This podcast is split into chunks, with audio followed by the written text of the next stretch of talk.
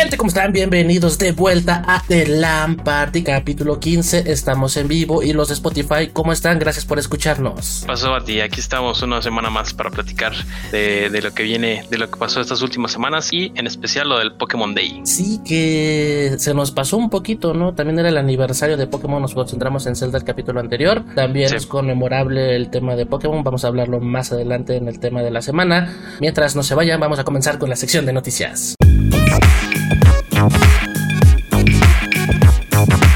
Y bueno, estamos de vuelta con la sección de noticias y pues justo la semana pasada estábamos criticando un poco a Nintendo por su mini Nintendo Direct y que viene State of Play, me parece que se llama la versión de PlayStation.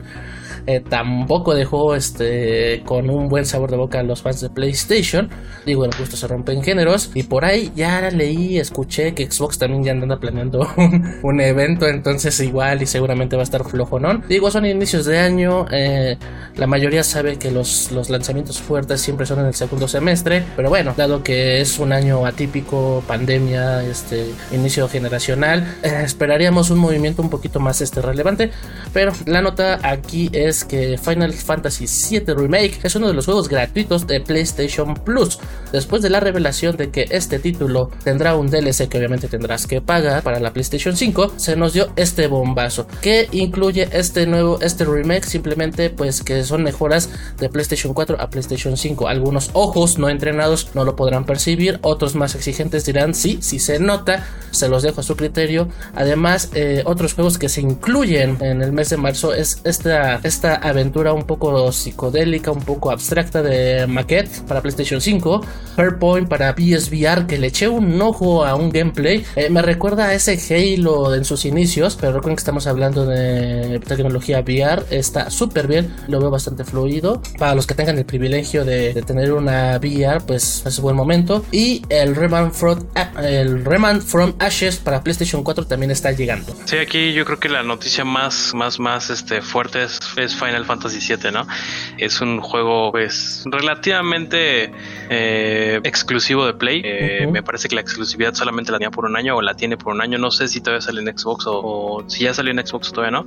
Pero, eh, pues, sin duda, es, es, digo, tiene, creo que no tiene ni siquiera el año de haber salido Final Fantasy VII Remake. Uh -huh. Y yo, yo lo, lo tengo, este, lo jugué un buen rato. Todos sabemos que este Final Fantasy VII es, pues, una joya de las joyas de aquel precisamente como el 97-98. Uh -huh. Entonces, este, pues sí, es, es, es un juegazo. Eh, en lo personal no, no me, más bien sí me entusiasma mucho la noticia que está en PlayStation Plus, pero no tengo como la mayoría de los fans esta unión al, al, al original, ¿no? Porque yo en PlayStation 1 pues no, no, no lo jugué, siempre lo quise jugar y no lo pude jugar, este, pero digo, yo lo tengo ahorita para PlayStation 4, este, y sí es un, un muy, muy, muy buen juego. Entonces, pues sí, es, es una gran noticia que llegue pues, relativamente gratis al, al servicio de Plus. Y eh, otro que a mí me llama la atención de ahí es el Farpoint, el uh -huh. de, que es de pistolas. Eh, es como si estuvieras en un mundo, eh, pues acá medio marciano, como si estuvieras en Marte y tuvieras que matar este, ahí uno que otro eh, monstrillo. Pero lo que más me llama la atención es que precisamente puedes utilizar la, la pistolita esta que, que, sacaron precisamente también para PlayStation. VR.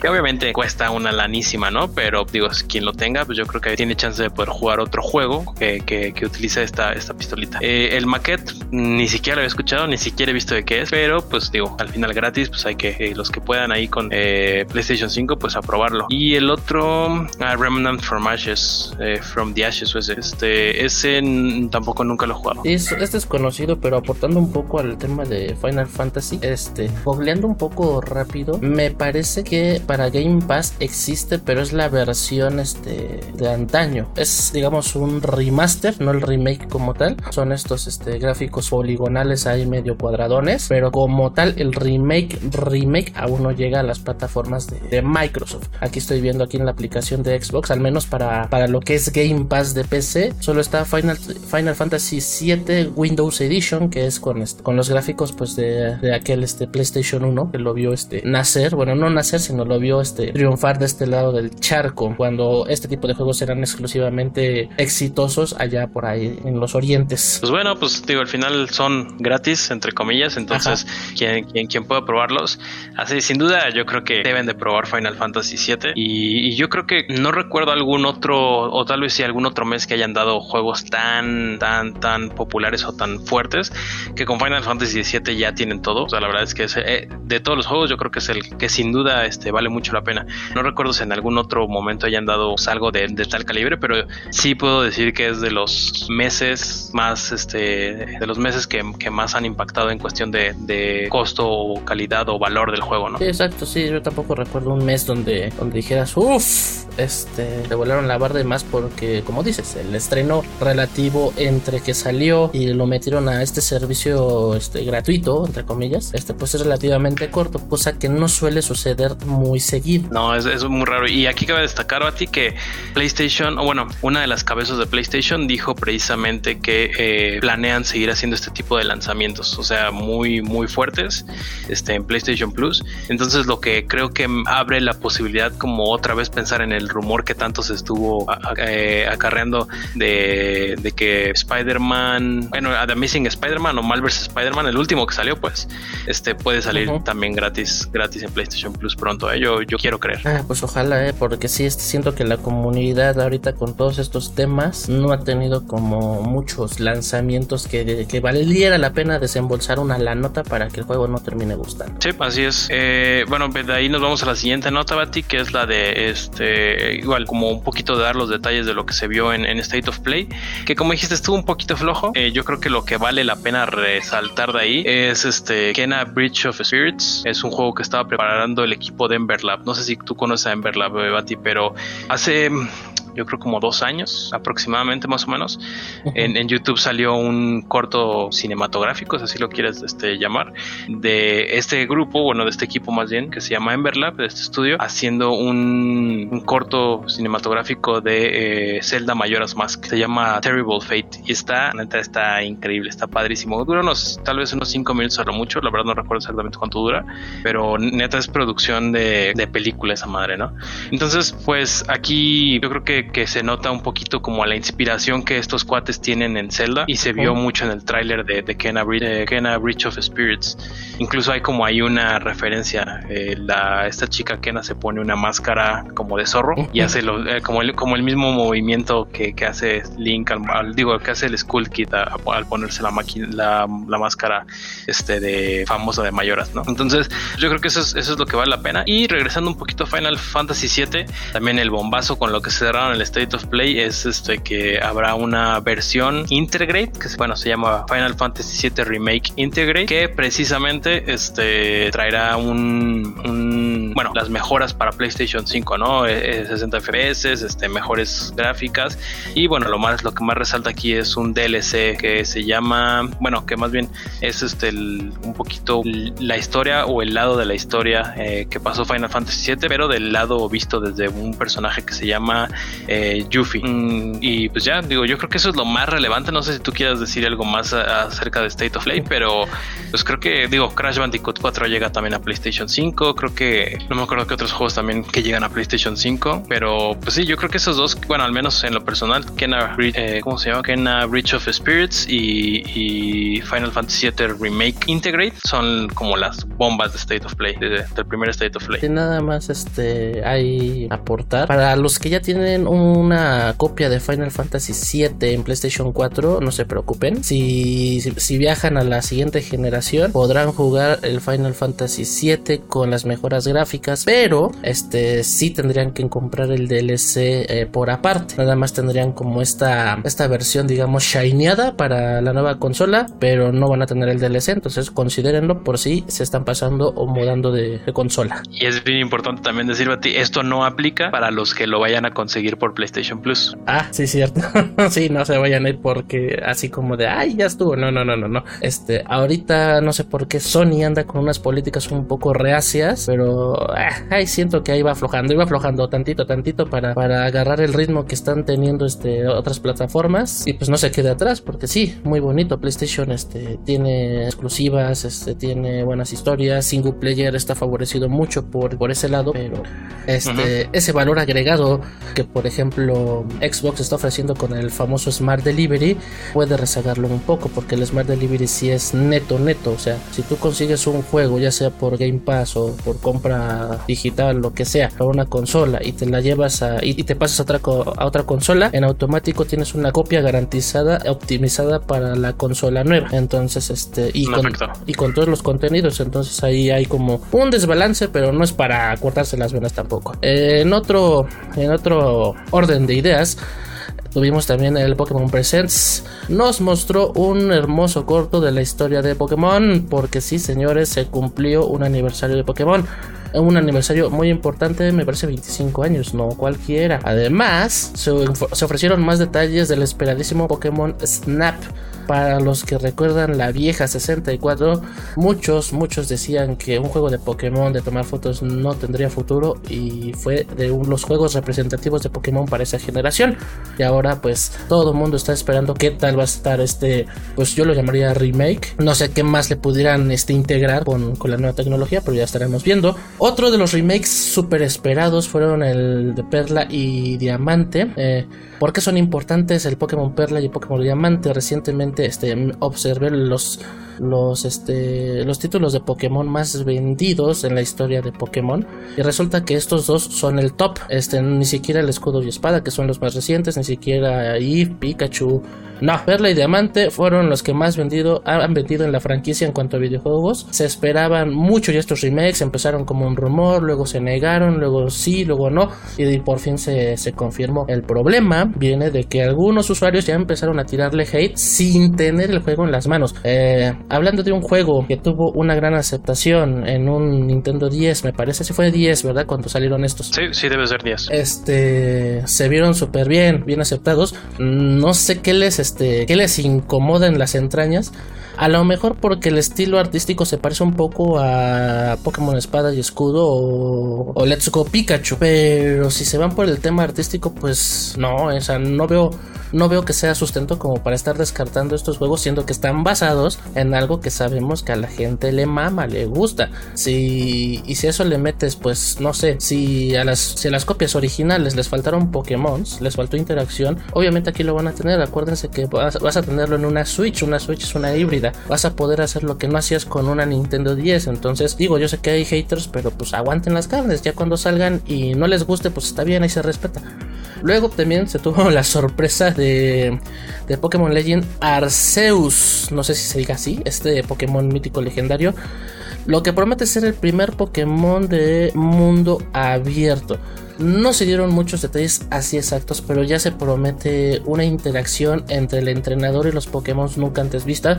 Prometen traer nuevas mecánicas en cuanto a batallas y supongo que va a traer mecánicas mucho más refinadas en cuanto a los combates. Por ahí se dice que los combates ya no va a ser por turnos, va a ser más un pedo en tiempo real. No se sabe, es, no está confirmado, entonces este, yo eh, tengo curiosidad, sé que muchas cosas de las que hace Pokémon le salen bastante bien, pero ya lleva a un mundo ya más allá en cuanto a mecánicas de mundo abierto. Eh, tengo curiosidad porque más allá de Super Mario Odyssey, no veo que Nintendo haya explorado otras cosas de mundo abierto. Sí, sí, exacto, Bati. Yo creo que aquí, como dices, digo, los este, anuncios importantes pues son Pokémon Snap, que yo en lo personal me gustaba muchísimo el de 64 y sí me emociona muchísimo el, de, el de Switch.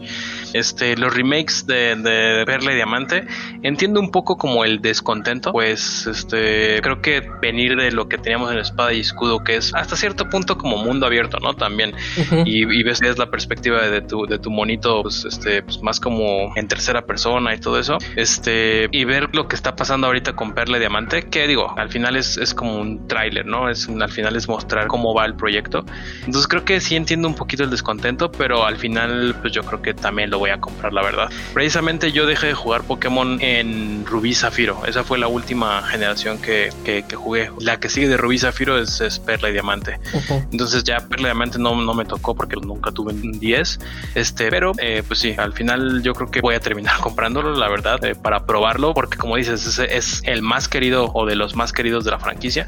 Entonces me da como esa cosquillita. Y regresé ahorita con Nintendo Switch a, Espada y Escudo y al menos yo la pasé padrísimo con, con, con, Espada y Escudo. Este, y lo de Legend Arceus esa, esa madre, se ve sí que va a ser un poquito más como mundo abierto y yo creo como dices, seguramente van a experimentar un poco más en cuestión de combate, pero ahí me preocupa un poco porque a menos que lo hagan muy bien, este, yo la parte que me, una de las partes que más, yo creo que uno de los pilares más cabrones que tiene Pokémon es la batalla por turnos, ¿no? El RPG. Entonces, pues sí, saber que tal vez cambia esa parte de la batalla, no sé, me hace sentir un poco indeciso, un poco dudoso, pero bueno, al final apenas mostraron este casi casi el logo, ¿no? Entonces, pues ya veremos en, en, los próximos meses, años, que, cómo va el desarrollo y que ya podremos tener un poco más de detalles. Sí, porque justo este estaba, ahorita que estás hablando, eh, estoy poniendo el trailer y este y el modo de combate si va a ser en tiempo real me hace pensar un poco en estos proyectos fallidos como John Force, que es esta pelea de muchos personajes de varios animes, que pues no fue una, no fue algo, digo, fue una buena idea mal ejecutada en el sentido que el puro gameplay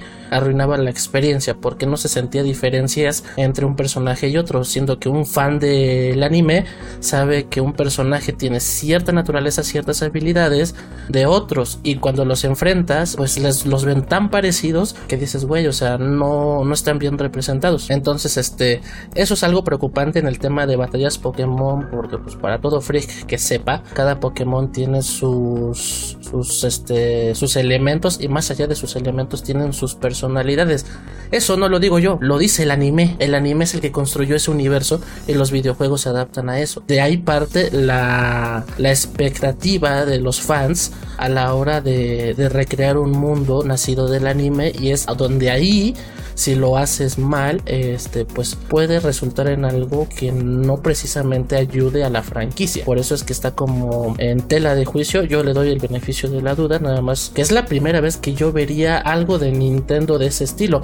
El, el mundo abierto de Mario dice y me gustó. Yo no lo llamaría 100% mundo abierto porque tenía como sus limitaciones. Yo lo vería más como un sandbox. Pero este, bueno, este, al final tenías mayor libertad que en otros Marios. Que igual no me molestaría tener ese semi mundo abierto en Pokémon Arceus, siempre y cuando la interacción con el entorno que vendría siendo este con los Pokémon, con los entrenadores, este fuera bien implementado. Se me ocurre algo como, como este capítulo de, de South Park donde están jugando, no sé si Warcraft, donde literal te estás agarrando sí, en tiempo real con jugadores de otros lados, no con NPCs. Sí, ese, ese capítulo está cagadísimo. y bueno, la, la, siguiente noticia, Bati, es con respecto o este relacionada a Elden Ring, este eh, juego que ya ya sabemos es muy esperado por dos personas, los fanáticos de eh, Game of Thrones y los fanáticos de From Software, estos juegos de Dark Souls que son extremadamente difíciles. Eh, en los últimos días estuvo pues como diciendo que pronto iba a haber un, un, evento, precisamente el de Xbox, y que en él iba Xbox a mostrar totalmente los detalles este, del, del juego. Eh, me parece que fue ayer o antier, eh, salió Aaron Greenberg, que es una de las cabezas de Xbox, a decir que no, que eso no va a pasar, que ni siquiera tienen un evento de Xbox, este, digamos, pronto. Eh, pero bueno, que, que, sí, que mejor bajen sus expectativas porque en el próximo evento de Xbox, sea cuando sea, no va a aparecer nada del Elden Ring. Pero lo que sí también por ahí anda rondando es un video filtrado del, este, del, del gameplay y del trailer, me parece. Yo no lo he visto, eh, la verdad es que prefiero no spoilearme y, y, esperar un poco hasta que salga, digamos, lo, lo, oficial. Este, pero pues yo creo que, que pues, a quien le interese y no, no le dé miedo tener spoilers, pues ahí está, debería ponerse a buscar buscarlo porque me parece que por ahí anda en, internet. No sé si tú ya hayas visto algo, algo al respecto, Guati. Eh, no, pero ahorita estoy viendo lo que es el, clip filtrado y este, híjole, es que hay un tema con esta madre, con Elden, Elden Ring. Tengo entendido que muchas, mucha, mucho fandom allá en Twitter, este, ya lo está tildando de un proyecto vendedor de humo porque ha tenido ciertos problemas en cuanto a su, su desarrollo. Eh, me parece que los primeros retrasos se debieron a que George R.R. R. Martin estaba más enfocado al tema de terminar Game of Thrones. Luego este, estoy leyendo que su fecha original de estreno era el 31 de diciembre del de 2020 y ahorita dice que es para 2021. Entonces, este, mm, no sé qué movimientos hay ahí porque también los videos que he visto de del Ring tampoco es que estén mostrando mucho. Son cinemáticas, pero incluso las cinemáticas son como ambiguas, como que no te deja no te deja ver más allá del simple rumor. Y ahorita que estoy viendo ese clip del gameplay, eh, pues no sé si sea ese mismo juego, la verdad. Trae este una, o sea, trae varias cosas pixeladas, tiene un chingo de marca de agua. Y, tiene un combate sí estilo Souls, pero al final del día pues no es como para decir si va a ser eso. Ahora, este, si yo fuera un fan de este, de este tipo de juegos, pues yo estaría así como hasta las chanclas de andar esperando. Pero bueno, este tampoco es que dependa mucho de nosotros. Ahí no sé realmente qué tanto esté aportando George R. R. Martin. Me imagino que a un título con una narrativa fuerte, porque hasta donde yo sé, el señor se especializa en eso, en narrativa, no en videojuegos. Y Front Software, pues la de estar metiendo su, su sello de casa, que ha de ser un juego de dificultad elevada. Entonces, no cualquiera va, a saber disfrutar este juego, seamos este sinceros. Sí, sí, la verdad es que a mí, digo yo, yo lo he dicho muchas veces aquí en el podcast, es este, no soy fan para nada de este tipo de de juegos siempre me han llamado mucho la atención, pero nunca puedo, nunca y nunca y nunca, nunca puedo. Pero no sé, siento que una temática un poquito más medieval, fantástica, que ya hasta, hasta cierto punto Dark Souls es medieval fantástico, ¿no? Sí, ya, ya. Eh, sí. sí, sí, me emociona. Este, tampoco soy fan de, de, Juego de Tronos, nada más vi la primera temporada, pero este, no sé, como que siento que sí, sí, sí trae potencial ese juego. siento que sí le daría una oportunidad en cuanto salga. Eh, pero bueno, pues, pues, esperemos. Al final, como les digo, yo, yo prefiero esperar y, tener esa bomba, ¿no? En algún este, en algún evento de estos de, stream que ahorita están pasando. Y decir, no mames, es por fin el, el, trailer de, de, de, Elden Ring. A este filtrarlo. Bueno, más bien a, quitarme la, sorpresa con, con, lo filtrado. Claro. Y bueno, gente, no se vayan. Hasta aquí las noticias. Vamos con qué estamos jugando.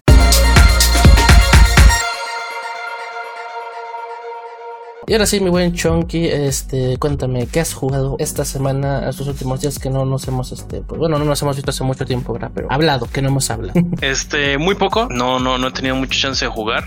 Eh, empecé Gris, Gris, este juego, no sé si está en todas las plataformas, pero al menos está en Nintendo Switch uh, y en computadora. Es un juego por Nómada Studio, es un estudio eh, español, me parece que son de Barcelona, si no mal recuerdo. Em, es un juego muy, muy muy como sentimental. Eh, todavía no lo, no lo, apenas lo empecé, me parece ayer o antier, y jugué a la mucho una hora. Es un juego muy, como muy experimental, muy este, de sensaciones. Este, precisamente se llama Gris porque el juego empieza pues, con una temática toda gris y poco a poco vas descubriendo los colores eh, que, que, van pues iluminando casi casi tu, tu, gameplay, ¿no? Entonces, este, sí es un juego más como una experiencia, como una, sí, como una experiencia, eh, más allá de decir, tiene los, los mejores este, controles, el mejor gameplay, bla, bla, bla. Este, y algo que me parece muy padre es pues al final el soundtrack que tiene y el manejo de colores y de esta como técnica de acuarelas que, que, está que, manejan. Em, entonces pues sí lo, lo, apenas lo empecé este lo, seguiré jugando yo creo no creo que dure mucho al final es un juego también indie. Yo, yo quisiera creer que en estos días lo, lo termino. Y también este salí otra vez a jugar Pokémon Go que ya lo tenía muy abandonado literal desde la pandemia había jugado tal vez una o dos veces este pero el, el día que ¿qué día fue Pokémon Day? Me parece que fue el sábado. Eh, ah, no me acuerdo, creo que sí. Creo que el sábado. Sábado o domingo, pero bueno, el, el, Pokémon Day hubo cierto, bueno, pues como siempre hay, hay eventos y este trajeron ahí unos cuantos raids de, de canto de la primera región este y algunas otras cosas que dije, tengo mucho sin jugar esta madre, voy a salir. Ya me salí aquí al prexito, estuve ahí jugando un rato y pues ya otra vez ya lo retomé, ya juego en las mañanas, ya juego este, en las tardecitas y en las noches que también me salgo a caminar con mi perro, este también me pongo ahí a buscar Pokémon y digo, recuerdo que digo, es, es algo que extrañaba mucho, la verdad sí extrañaba muchísimo jugar Pokémon Go. Este, y pues bueno, pues creo que creo que sí, ahí seguiré otra vez clavado como moto, como ya llevaba mucho mucho rato. Este, de ahí en fuera me parece jugué nada más una vez Warzone la nueva temporada, ni siquiera caí en el pinche este en el, ¿En el barco, en el, ¿Viste el, video barco donde ni siquiera caímos ahí. bueno, se filtró un video donde literal todos los cabrones del mapa querían caer ahí y se armó una pinche campal de todo mundo quiere ver lo que hay en el pinche barco. Sí, sí, siempre pasa eso en las, en las temporadas, al inicio de la temporada, el, lugar que es nuevo, todo mundo quiere caer ahí. Este, pero te digo, jugué unas dos, tres partidas, o sea, un día a lo mucho una hora y no, ni siquiera caímos en, el chebote. Nosotros siempre caemos en un búnker que está ahí, este, muy cerca de Bark. Hay quien, quien, quien, quien juegue Warzone ya sabrá cuál es. Este, pero sí, nosotros siempre caemos ahí, con la novedad de que ya no necesitas poner un código, ya está abierto eh, sin, el código, entonces también ahí se ponen buenos los madrazos porque cae mucha gente y es ganar, es saber quién gana el búnker, ¿no? Pero sí, es, es, este bastante, bastante divertido. Eh, y al final, pues lo de siempre, siempre pinche este Activision nada más nos emociona con una nueva temporada y que tú digas hay muchos cambios, la verdad es que no. Creo que ese tipo de manejo de temporadas lo ha hecho muchísimo mejor Fortnite o Apex Legends. O, pues digo, todos sabemos que en todos estos han cambiado incluso en mapas. Entonces, y, y, Warzone pues sigue con el mismo pinche mapa desde que empezó, ¿no? No sé, es, es un poco, es un sabor un poco eh, amargo, no sabes, no sé si decir me gusta o no, pero pues ahí, ahí nos tiene el pinche juego de todos modos. Sí, ya sé. ¿Tú qué tal, Bati? ¿Tú qué, qué estuviste jugando? Vi que, que, que, ahí sigues con Dead Space, ¿no? Te vi en, en, directo. Sí, de hecho, este, bueno, digo, aportando un poco a, a que te acercaste a Gris, eh, personalmente creo que es uno de los juegos más bonitos que he visto el tono artístico que tiene y por este, por la música que está bastante bien este, representada y la gente que nos escucha. Eh, si tienen la oportunidad, denle una oportunidad a este, valga la redundancia, a Gris. Es un juego muy padre, muy bonito. Eh, no tiene ningún tono como de disparar, de violencia. Es más plataformero, más relax. Tiene una onda más este, zen, por así decirlo. Pero así de lo que yo he estado jugando, mmm, pues mira, tuve que salir de la ciudad el fin de semana. Me llevé mi Switch y después de como tres meses de haberme comprado Mario Odyssey, lo pude jugar y me lo acabé en dos días, güey. No sé si es bueno, es malo. No mames. este, me acabé el juego este en dos pinches días y bueno, ya estaría ya estaría haciendo una reseña del juego, pero pero me quedé con las ganas porque dije, puta madre, o sea, o sea, me engolosiné y ya no lo transmití, entonces seguramente lo voy a volver a jugar, pero ahora para este para el, para la página para que la gente pues también este vean, está registrada la historia. O sea, ya sabemos que es una historia de Mario, tampoco es como súper compleja, pero me gustó, o sea, de verdad me gustó. Eh, no jugué Mario, este, Mario 64, pero pues con el, solo hecho de observar, me di cuenta que se trajo muchas de las cosas que se aprendieron en ese, en ese juego. Eh, me sorprende que al ser un mundo tridimensional y con varios elementos, el control de cámara este, no se pierde mucho. De hecho, fueron pocas veces las que yo tuve que ajustar la cámara para no caerme o no provocar una muerte por cámara. Y eso, créanme, muchachos, que es difícil en este tipo de juegos que los desarrolladores logren algo también optimizado. En tema de, pues de gameplay de todo, pues es un Mario. Está bien hecho, es adictivo, eh, te, te, provoca seguir avanzando, avanzando, avanzando. Un súper detalle que yo agradezco es este el tema de las este de las lunas, las lunas, ¿cómo se llama? Luna energías, no sé cómo no, cómo se llaman, estas pinches lunitas. Eh, te piden, bueno, para quien no lo haya jugado, te piden cierto número de lunas para que tú puedas avanzar al siguiente mundo. Por decir algo, te piden 5. Bueno, no te, no te dificultan el asunto, pero tampoco te lo ponen fácil. ¿Por qué?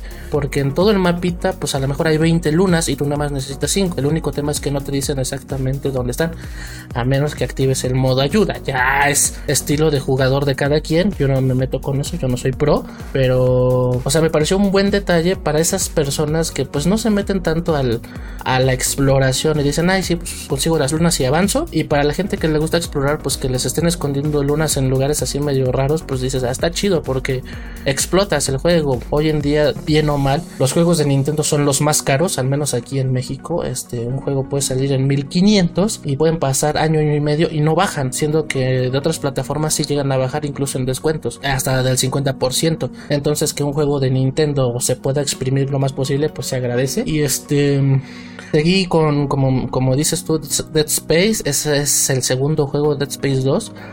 Eh, pues ya, este, la experiencia que tengo ahí, pues más allá del juego es con la gente que me está viendo jugar. Este, allá se armó chido un debate de, de las teorías de conspiración de qué va la historia. Incluso ya me dijeron, oye, ¿por qué no terminando la trilogía te echas un video explicando la historia? Así como hice el video de Little Nightmares, quieren uno así, pero por lo mientras pues la gente es súper, súper clavada de no, no es un virus, es un culto y la chingada, o sea, es lo que me encanta de estos juegos, ¿no? Que, que involucra a la gente y la gente pues se, se inmersa en este mundo. También estuve jugando Pokémon Go, que este, no sé si tú conoces el concepto de, de, Fly, este Chunky, en, en Pokémon Go. Sí, claro, es este ilegal eso, ¿eh? bueno, ya nos tocó volar a Nueva Zelanda y este, hacer unas rides medio interesantes. Este, ahí si quieres después te paso unos regionales. Eh, ¿Qué más? Eh, sí, sí, sí, me hacen falta.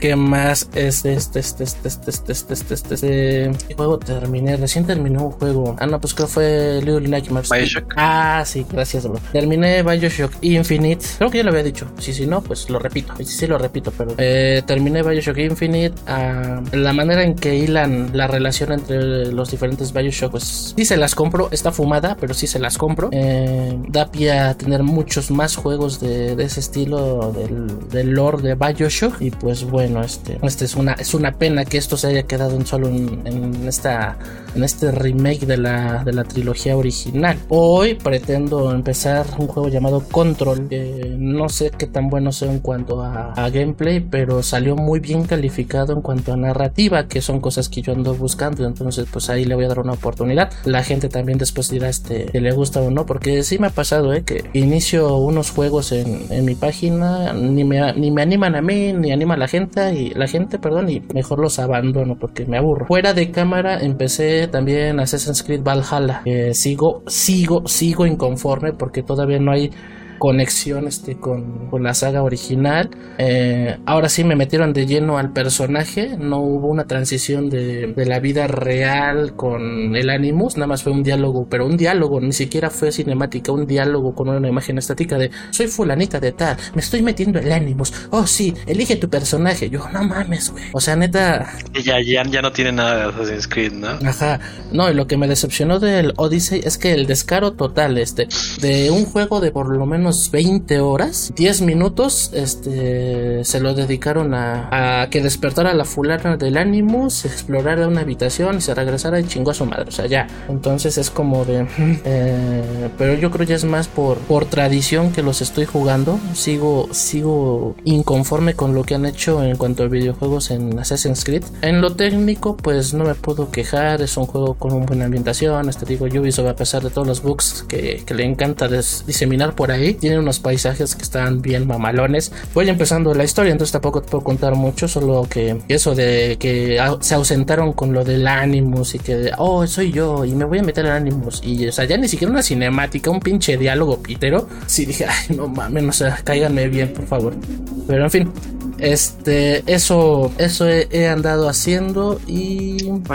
yo aquí nada más agregaría sobre Mario Odyssey la escena de New Dunk City cuando vas al concierto. Ah. Toda esa parte de nada mames es, es de las cosas más chingonas que he vivido en un videojuego. Es este un chingo de nostalgia, es súper bonito, es neta Está, muy, muy padre esa, esa parte de, de, New Dog City cuando salvas a la alcaldesa. Está, está muy padre. Fíjate que mi favorita fue la, ya el último. Digo, no es spoiler, gente. El juego ya salió hace no sé cuánto. Eh, al final, cuando controlas a Bowser y, y, la parte retro donde Bowser va este, escarbando las, las, este, los bloques. Dije, no manches. Yo, yo cuando me imaginé mover a Bowser, pero en su. Ahora sí que en su skin retro. Sí, creo, creo que es este. Probablemente de las cosas que mejoras este juego, ¿no? Esta transición entre un mundo 3D al 2D que te hace sentir súper viejo. Bueno, súper viejo en cuestión de, de, pues esta parte retro. Pero sí, es este juegazo. Yo también lo disfruté, puta, como no tienes una idea. Bastante. No, sí, te entiendo. Una duda, este, que, también se me hizo una mamada. Este, ya terminando y, que el Bowser y Mario se pelean por Peach, que los frianzonea olímpicamente a los dos. Se supone que llegas a, al, ¿cómo se llama? Al reino. oscuro de la luna. No, al reino champiñón. Te dicen que vayas a ver a la princesa Peach, pero llegas y la culera ya se fue. O sea, ¿hay misión, hay más misiones o de plano ahí ya? Sí, ahí tienes que hacer, si no mal recuerdo, en cada este, en cada mundito está la princesa Peach con, con una eh, luna especial que es de, ella, ¿no? Se supone que se va como a recorrer a todos los mundos.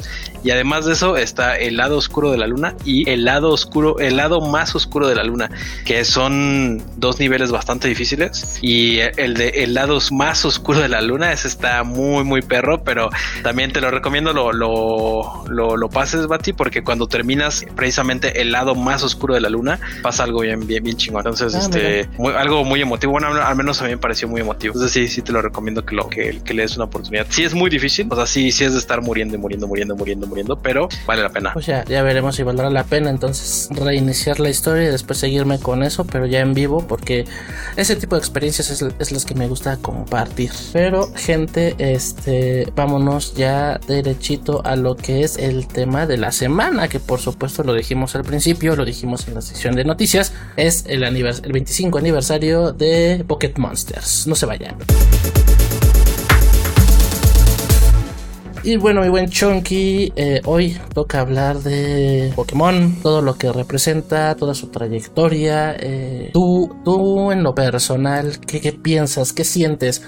Ya hablamos la semana pasada que, que Zelda este, fue un parteaguas en todo lo que es los videojuegos. Pokémon no se queda atrás, obviamente Pokémon es un poco más joven, pero me imagino que hay ciertas diferencias que pues tú podrías acentuar.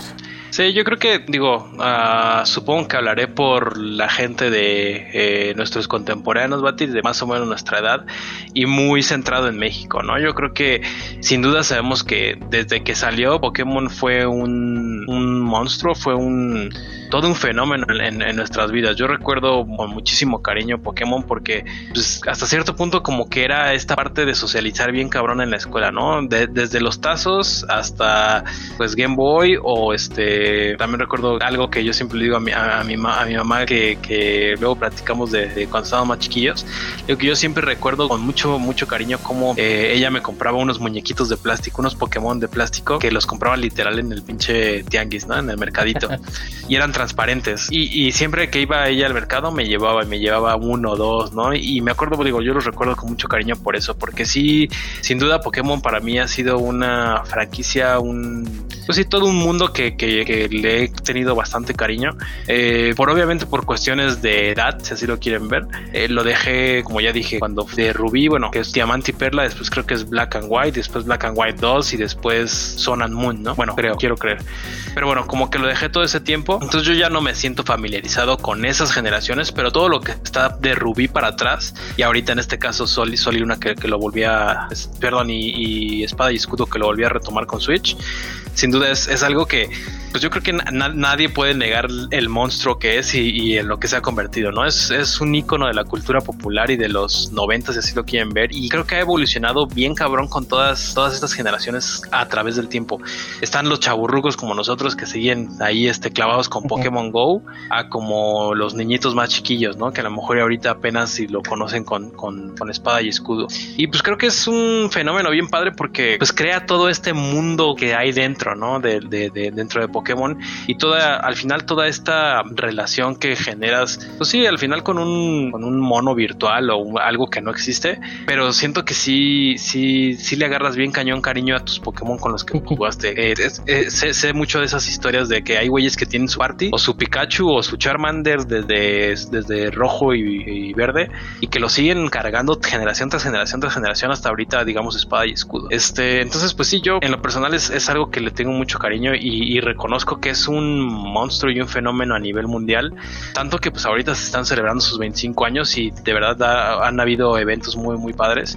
Eh, lo que decíamos yo creo que al principio del podcast es que en el, en el Pokémon Presents empezaron con este tráiler de cuál ha sido la trayectoria de, de, Pokémon desde, desde rojo y, verde, ¿no? Este, y así, e, ese video, digo, los recomiendo, lo vean, está muy, es muy emotivo, literal va desde que, desde Ready, Ready Green hasta, hasta, pues lo que es ahorita espada y escudo, y, incluso pasan muchísimas cosas que a lo mejor muchos de nosotros no tuvimos chance de entrarle, porque como sabemos, si aquí es fuerte en, este lado del mundo, en Japón es mil veces más, ¿no? Hay, hay mil veces más, mil, mil fanáticos más, este, mil cosas más, todo. Todo es como totalmente elevado a la mil, a la, a la 90 mil potencia, ¿no? Como lo quieran llamar.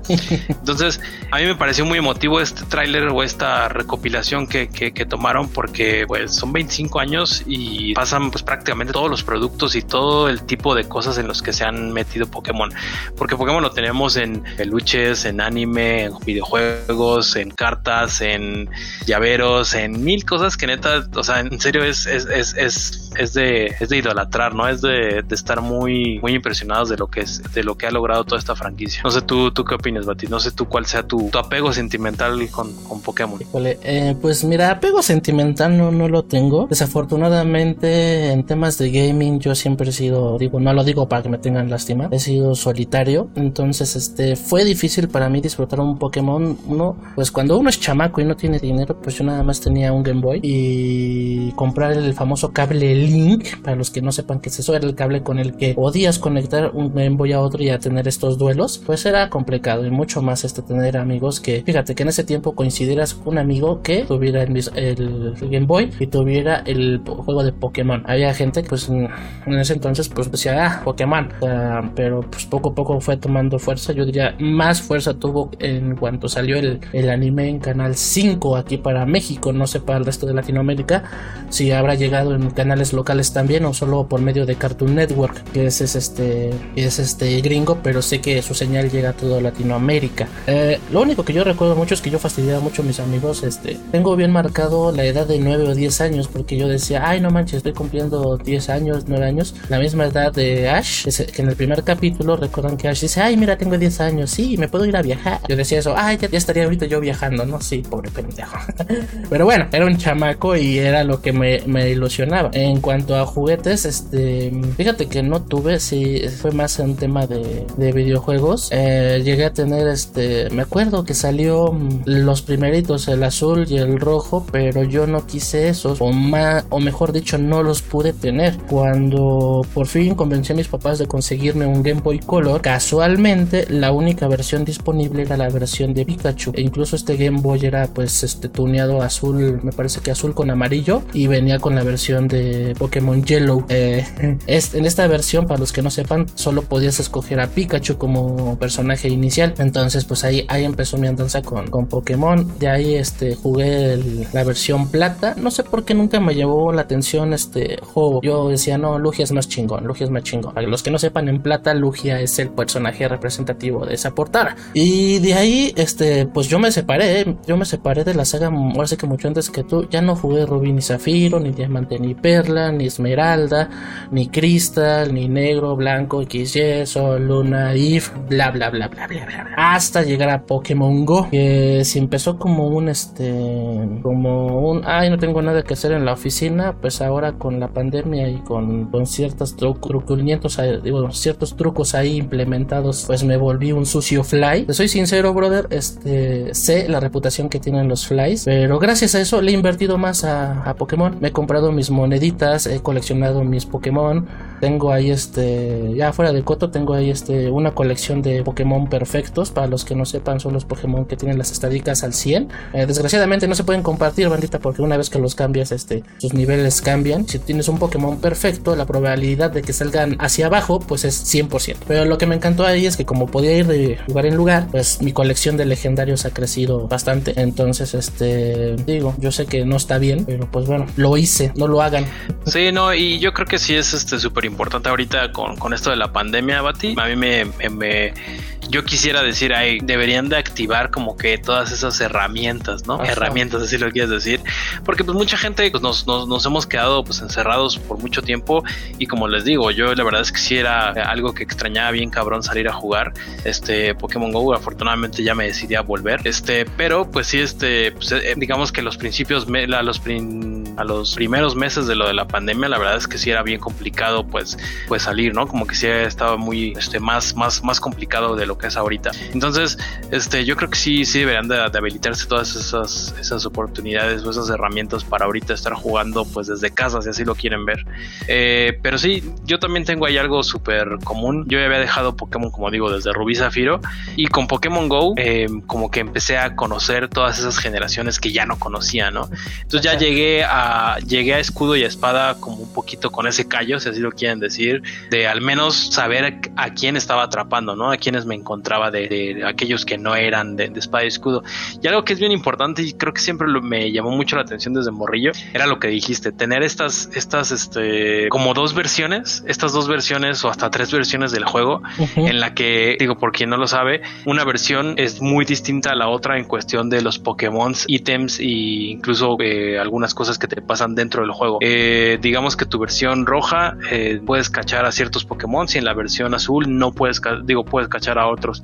Entonces, solamente haciendo lo que dijiste del link y, mandándose, compartiéndose esos Pokémon, como que puedes hacer esa unión, ¿no? Entonces, creo que, creo que es gran, es un gran logro todo eso de, tener dos distintas, este, dos distintas versiones y como con esta mentalidad de limitar hasta cierto punto a, ciertos jugadores para obligarlos a tener esta, eh, esta interacción social, si así lo quieren llamar, para poder tener tu, tu Pokédex perfecto, ¿no? Tu Pokédex completo. Entonces, pero pues sí, siempre, siempre es complicado, la verdad. No siempre encuentras con quién, ni siquiera ahorita con, con escudo y espada, que digamos es el más nuevo y a lo mejor y tiene las facilidades más cabronas de, de, compartir Pokémon. Tampoco es como que digas, ah, es, es completamente sencillo, ¿no? Pero eh, sí, eso yo siempre lo, he admirado un buen, como que siempre me, me, llamó mucho la atención eso, ver dos distintas, a pesar de que es el mismo juego, dos distintas versiones, ¿no? Y lo del, lo del legendario que esté en, en la versión también es súper raro, porque también es, es una de las cosas, ¿no?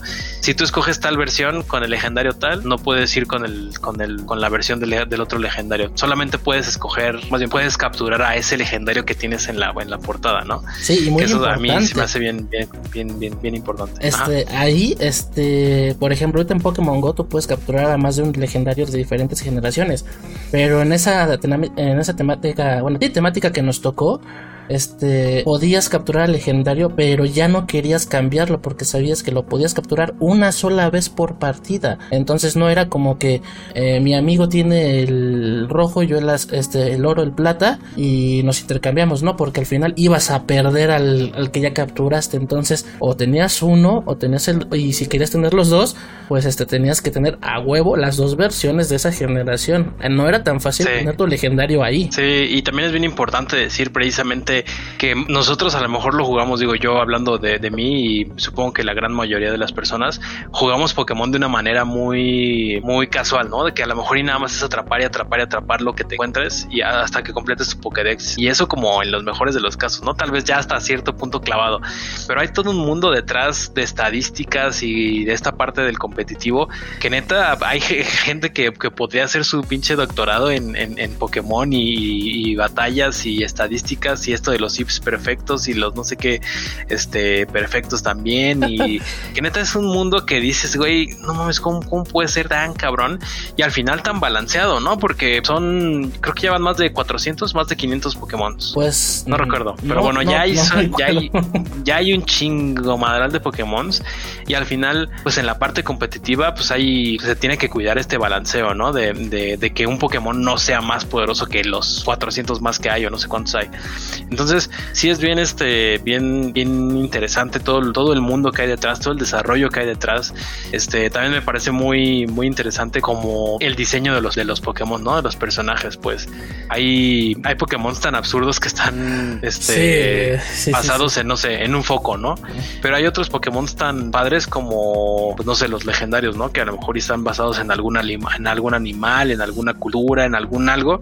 Pero, pues no sé, a mí sí se me hace neta un mundo mundo increíble, una franquicia que, que, ha crecido bien cabrón y que no le veo fin, la verdad yo no le veo fin, al menos no, no, no cerca, este, y pues que nos llena, nos llena de un chingo de, pues de, de, felicidad a muchos chaburrucos, ¿no? muchos de nosotros que, que, que, seguimos jugando esa madre y que seguimos queriendo hasta cierto punto la franquicia. Y que de hecho, este, ahorita que tocabas el diseño de los Pokémon, recuerdo que hace como 10 años estaba platicando con un cuate y nos estábamos quejando amargamente de los diseños porque estábamos comparando los diseños de primera, segunda y tercera generación. decíamos, no, pues le echaban ganas, pero de ahí para adelante, puras pinches aberraciones. Era lo que decíamos nosotros. Eso es cuestión de gustos, pero me llama la atención porque de una generación a otra, pues el diseño cambia drásticamente y como dices, es, es este, es debido a que cada generación se basa en diferentes culturas en diferentes temáticas. Entonces unas son bien sobrenaturales y en otras dices, eh, bueno, parece tal cosa, parece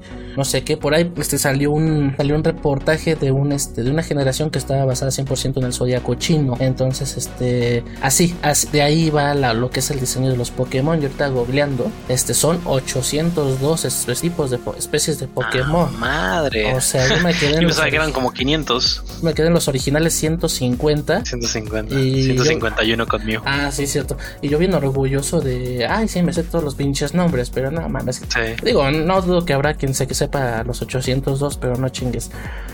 Eh, también yo algo que me gustaría aquí decir, Bati, y que, y que en lo personal también me gusta mucho de Pokémon son esta parte de los shinies, de, tener tus Pokémon shinies. Quien no sepa, el, Pokémon shiny es esta variante del mismo Pokémon, pero con colores distintos. Digamos, si lo quisieran poner en perspectiva de, la parte real, de la parte en la realidad en la que vivimos, este, yo lo veo como estos descubrimientos, ¿no? De tigre de Bengala, se encontró un tigre de Bengala este, albino, ¿no? y es uno en un millón de tigres, ¿no? Entonces, a mí se me hace bien interesante también esta parte de los shinies y todos los que jugamos Pokémon siempre estamos detrás, detrás, detrás de los shinies, ¿no? Siempre que abres, siempre que vas a capturar un Pokémon es como, güey, ojalá me salga shiny, ojalá y sea shiny, ojalá y sea shiny. Entonces, hay variaciones bien interesantes también, o sea que neta los colores son bien contrastantes, pero hay otras que no son tan contrastantes, ¿no? Hay, hay, unas mamadas que, dicen que son el Zapdos Shiny de Pokémon Go. Es exactamente igual, güey. Neta, si te lo googleas, yo creo le cambian así el tono de amarillo, pero se ve igual, güey. Dices, chinga tu madre. ahorita, ahorita, te explico en los, en los datos curiosos por qué es eso. Ah, perfecto, sí, está, bueno porque dije, güey, o sea, o sea, o sea, neta, si no me pones ahí el emblema Shiny, yo no me doy cuenta esa madre es Shiny. Y, sí, y, precisamente es, donde pasa más en los de la primera generación, pero por ahorita, ahorita lo, lo, platicamos en los datos. Pero sí, a mí en lo personal eso también se me hace bien, bien interesante.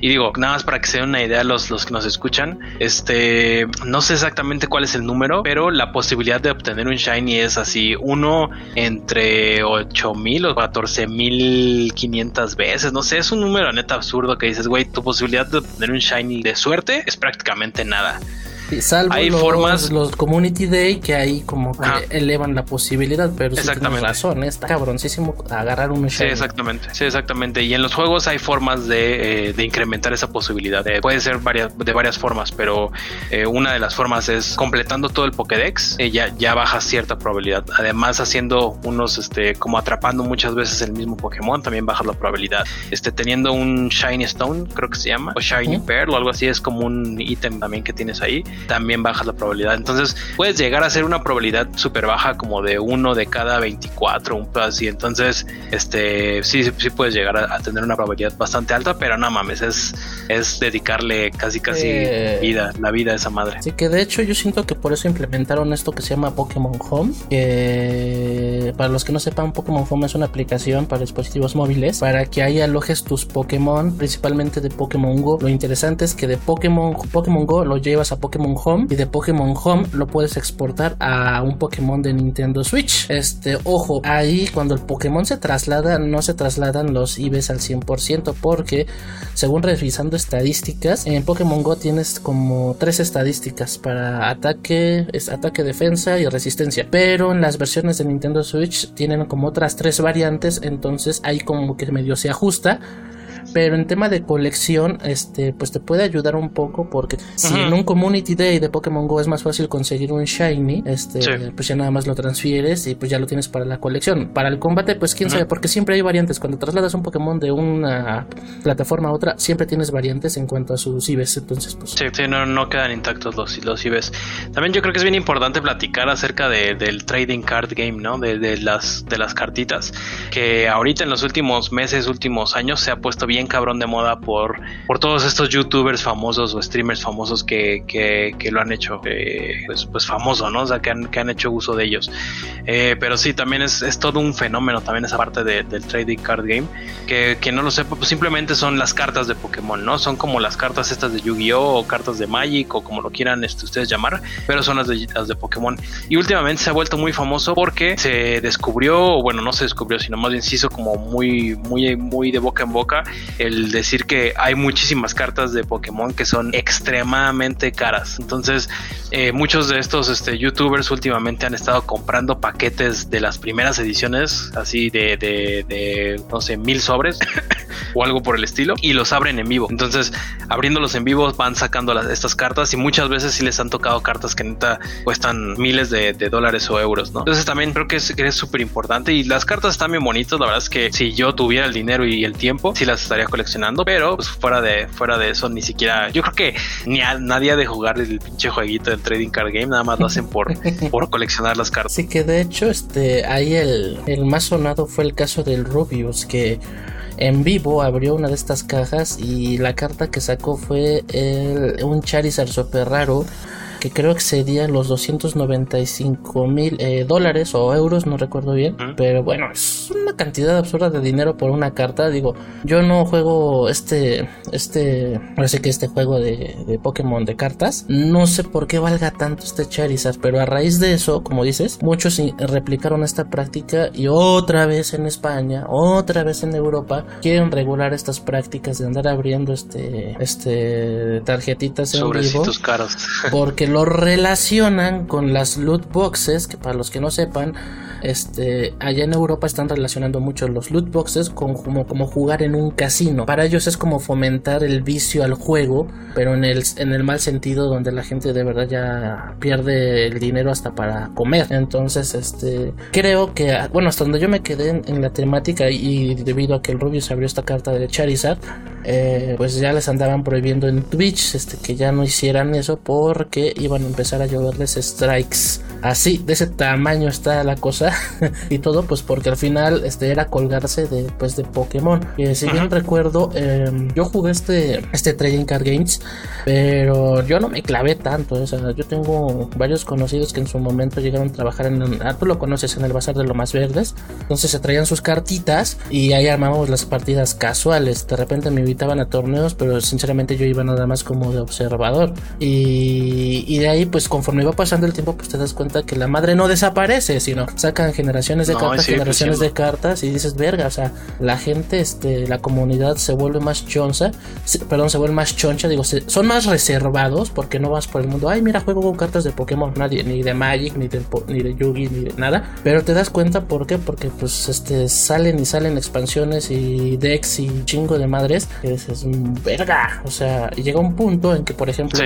cartas tan viejas, este, que ya casi nadie las veía, puta, se vuelven súper valiosas para los coleccionistas. Sí, sí, sin duda. También este, pues como dije, este, este rollo del trading card game es tan grande como yo creo como el juego, ¿no? Tal, tal vez no tanto, pues, pero es, es tan relevante tal vez como el juego. Y pues ya yo creo que para cerrar este bati, pues sin duda es este, es todo un, es todo un fenómeno. De verdad no, no me, no, no encuentro otra, otra palabra para, para decirlo. Tiene miles de millones de seguidores, yo creo. Este, y pues al final yo creo que es, es, es parte de eso. O sea, como que sí, sí le agarras un cariño bien cabrón a estas, a estas criaturitas, ¿no? A estas, este, a estos monstruitos. Este, y pues sí, son 25 años. Algo que me gustaría decir es este, este, el, el día del Pokémon Day también hubo un concierto virtual. No sé si lo llegaste a ver, Bati, de Post Malone, este, Me lo perdí. este este raperillo este, que anda pues, ahorita como muy de moda. Se aventó un torneo virtual muy bonito. Ahí está en YouTube también. Este, si, si tienen chance de verlo, dura 15 minutos. Está muy padre.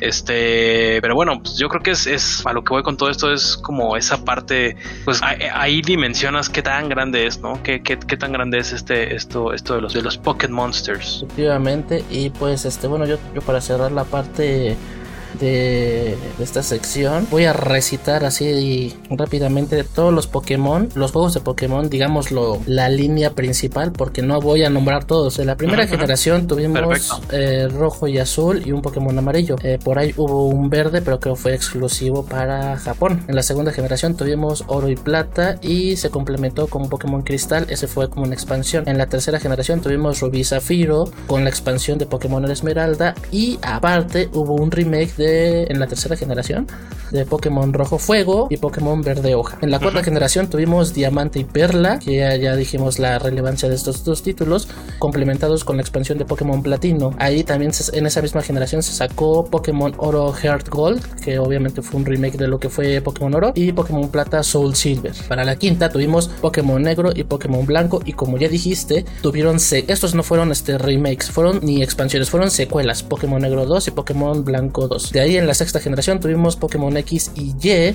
y a la par salieron el remake de Pokémon Rubí Omega y Pokémon Zafiro Alpha. Ya acercándonos más para acá, tuvimos en la séptima generación Pokémon Sol, Pokémon Luna con las expansiones de Ultra Sol y Ultra Luna y los remakes de que ya se conocen de Let's Go Pikachu y Let's Go If. Y pues ya más para acá tenemos lo que es este Pokémon Espada y Escudo y próximamente pues lo que ya les platicamos. Eso es la línea principal principal, Exactamente, la línea principal, porque está Pokémon Monster Dungeon, este, no sé qué otras madres, y hay muchísimos otros juegos. Pero sí, sin duda es una trayectoria increíble, impresionante. Y como digo, la verdad es que yo ni siquiera le veo fin a esta madre, ¿no? No, no es como que digas, digo, en lo personal al menos no, no es como que diga, ay, le quedan dos añitos, le quedan cinco. Eh, no. no, la verdad es que yo, yo sí le veo al menos, al menos jodido unos 10 años más, sin problemas. Sin duda. y pues, este, bueno, hoy no tenemos eh, Tumnuk recomienda, pero vámonos derechito a la sección de Muy Gamer. No se vayan.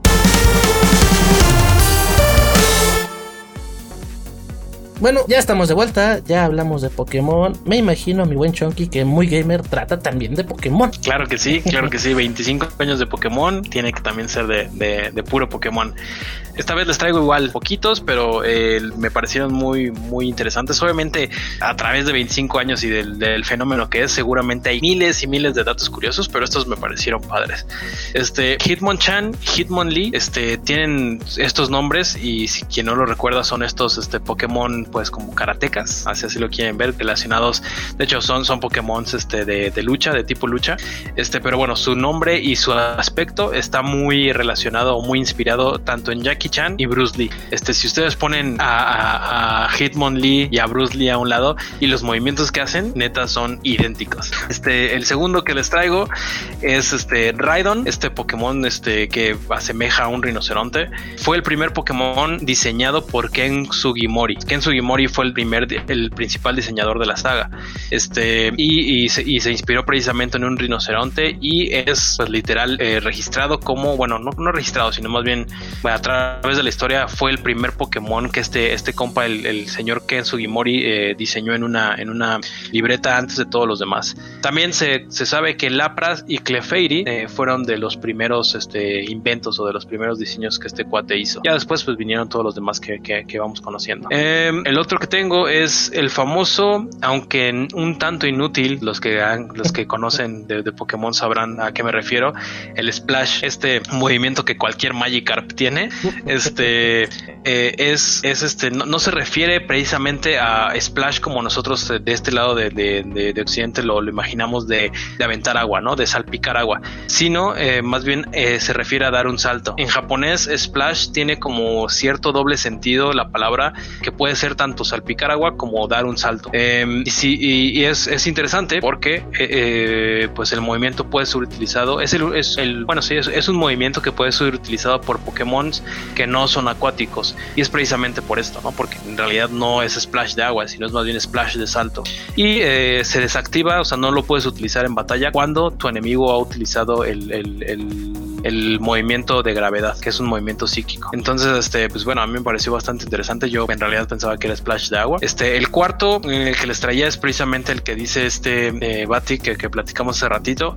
Eh, los shinies de la primera generación, la variante de color es muy poca, es, es, casi, ¿cómo se dice? Bueno, que no se puede ver. Imperceptible. Este, imperceptible. Eh, es casi imperceptible porque eh, la paleta de colores del Game Boy Color, como saben, Pokémon salió en Game Boy normal. Después salió Game Boy Color donde ya podías ver pues, a color, ¿no? Tu juego. La paleta de colores de Game Boy Color era muy limitada por la memoria y por, por este, pues, por la, fue el nombre, por el por los tiempos en los que se jugaba, ¿no? Que fue hace noventa y tantos, pues. Entonces la paleta de colores estaba muy limitada. Entonces no podían, digamos, poner un Charmander naranja y un Charmander azul, ¿no? Era, era muy complicado. Entonces simplemente le bajaban un poquito el color al color de Charmander. Entonces es precisamente por eso, Bati, que el Zapdos, este, que de la primera generación, es el Shiny es tan, tan, tan, este, tan poco, eh, más bien, es tan igual, es tan igual a, la versión este, normal. Y lo pueden ver, lo pueden checar, este, en, eh, si ustedes comparan todos los Pokémon de la primera generación, al menos, al menos una gran mayoría, eh, su variante Shiny es muy poco perceptible. Y la otra, este, la había notado, pero veo que no está en la escaleta. Déjenme bueno, no recuerdo el nombre de este compa, pero es, es Tim Turner o algo así, este Wild Turner, no sé, es, algo Turner. Es, es, el, eh, fue el primero, es el primer este, eh, diseñador de Occidente, o sea, el, el, primer diseñador que no es japonés o no es de Oriente, pues, este, que, nos, que, que, ha estado a cargo del, del diseño de, varios Pokémon. Este, este compa trabaja en Game Freak, la, el, desarrollador de Pokémon, y este, pues bueno, él, él, él fue el primer eh, diseñador de Occidente que, pues bueno, diseña Pokémon. Vi ahí su, historial y me parece que tiene 8 en, en Sol y Luna, como 4 en Espada y Escudo y 3 este, diseños de, XY o, Diamante y Perla, algo así. El caso es que pues, es súper interesante porque, pues como sabemos y ya lo dijimos, es una saga que está muy enfocada en Japón y pues precisamente la gran mayoría de los, de los desarrolladores son japoneses. Entonces, pues es, un gran logro. Es un compa que es este de, de Gran Bretaña, es un británico que pues bueno, es el primer, el primer este, diseñador de Occidente de Pokémon. Y pues ya, y pues ya Bati, esos son los, los, que traía hasta ahorita. Este, como digo, enhorabuena, 25 años de Pokémon. La verdad es que seguramente nos, nos seguirá trayendo muchísimos muy buenos recuerdos. Y pues este, pues ahí está, ahí estamos. Bueno, gente, pues hasta aquí con el programa. Hoy fue especialmente dedicado a Pokémon, sus 25 años. No olviden escribirnos, ponerse en contacto con nosotros. Chonky, recuerda nuestras redes sociales, porfa. Claro que sí, Bati. Eh, ya saben, en YouTube estamos con las partidas ahí más chistosas que luego nos encontramos, eh, como de Chunky Gamer y Twitter. Procuro poner ahí las noticias, algunas veces este, lo que he llamado la Chunky reseña, que son pues, como mis primeras impresiones o mis impresiones finales de un, juego cuando lo termino. Procuro resumirlo ahí en algunos tweets. Este y Twitch también es eh, tanto en Twitter como en Twitch. Estoy como Chunky Gamer 29. Pues, mi hermano, qué tal, Ya saben, yo soy el tío Bati. Me pueden encontrar en Facebook, Twitch y Facebook, Twitch y YouTube como Bati Dragón. Eh, ahí tenemos, ya saben, eh, gameplays enfocados al single player, al modo historia. Este espacio es para ustedes. Si tienen alguna recomendación, algún tema que quieran que se toque, este, estamos abiertos a todas las recomendaciones. Cuídense mucho y nos vemos para YouTube en la próxima transmisión. Y en Spotify nos escuchamos en la próxima. Bye. Claro que sí, denle like, compartan con sus amigos todo eso que dicen los youtubers.